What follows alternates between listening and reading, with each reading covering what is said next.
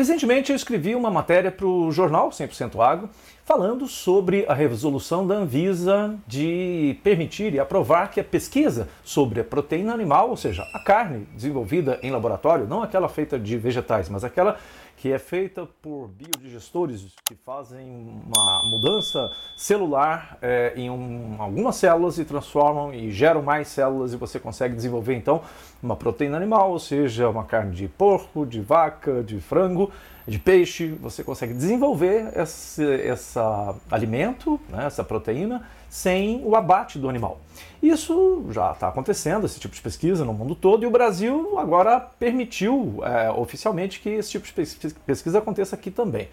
E lá eu faço uma comparação, por exemplo, com o susto que a indústria tradicional de automóveis ela tomou um susto quando ela não adotou 100% a eletrificação dos automóveis e de repente a Tesla nos Estados Unidos, as chinesas, BYD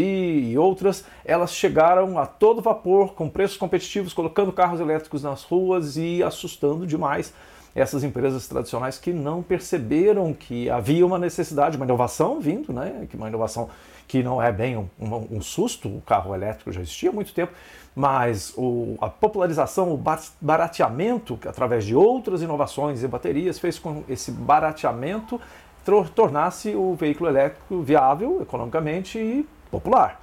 E empresa, as empresas tradicionais, elas, muitas delas estão preocupadíssimas agora porque estão com medo de perder o bonde, ou seja, de deixar de serem relevantes para o consumidor de automóveis. O mesmo pode acontecer com a indústria alimentícia, com a cadeia do agro, com a pecuária, se ela não perceber que isso pode acontecer, talvez não no próximo ano, mas em 10 anos pode ser que nós não tenhamos mais abate de animais e nós tenhamos a proteína desenvolvida em laboratório. E aí tem muita polêmica, lógico, o Brasil é um país que depende muito da pecuária, existe um, valor importante econômico para o país em cima da produção e exportação de proteína animal, mas, e aí vem a polêmica, e aí pergunto para você, é melhor a gente proibir esse tipo de pesquisa, a gente não deixar com que ela aconteça, porque ela é uma ameaça à tradicional cadeia produtiva pecuária brasileira, ou a gente tem que investir, porque se nós não investirmos nesse tipo de pesquisa,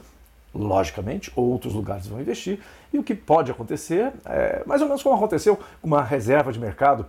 feita no passado para que o Brasil desenvolvesse a sua indústria de computadores, proibiu que o, o país importasse chips de computadores, peças e insumos e implementos para computadores, e nós perdemos o bonde da indústria da computação, nós não temos nenhum chip, nada, nenhum processador feito no Brasil. Hoje em dia, tudo que a gente usa na área de tecnologia da informação é importado. Né? Você tem o, o, o, núcleo da tecnologia não é desenvolvido aqui, a gente compra caro de países que investiram nesse tipo de pesquisa lá no passado. E, da mesma forma, nós temos essa, esses cenários possíveis no futuro. Nós podemos criar uma reserva e dizer que no Brasil não vai entrar nessa pesquisa, não vai acompanhar esse avanço tecnológico da carne produzida em laboratório e lá na frente sermos surpresos e irrelevantes. A nossa carne natural não ser mais atração para o resto do mundo, a nossa carne produzida da maneira tradicional pode se tornar não mais atrativa para um mercado global e aí nós não teremos a outra para poder oferecer. Né? Então existe sempre esse dilema né? e, e, lógico tem muitas forças, muita polêmica é, em torno disso, muitas forças contrárias e a favor. E o que, que você acha disso? Você acha que nós precisamos competir com a gente mesmo, ou seja, para não deixar que outro de fora venha competir comigo mesmo, né? É, ou você é, acha que é, a gente tem que colocar esse, essas inovações, né? a ciência em repouso e continuar do modo tradicional para proteger um grande mercado e um grande, uma grande cadeia que emprega muita gente, gera muito dinheiro, mas logicamente tem uma série de impactos que são polêmicos e que por isso mesmo esses impactos podem ser a motivação do desenvolvimento dessa inovação, dessa transformação. É, pense sobre isso né, e deixe o seu comentário. Vamos falar sobre o que, que, a gente faz quando a inovação ela gera uma ameaça, uma possível ameaça a um modelo tradicional de negócios. Né, e leia a matéria no jornal é, 100% Agro, onde a gente trata desse, dessa comparação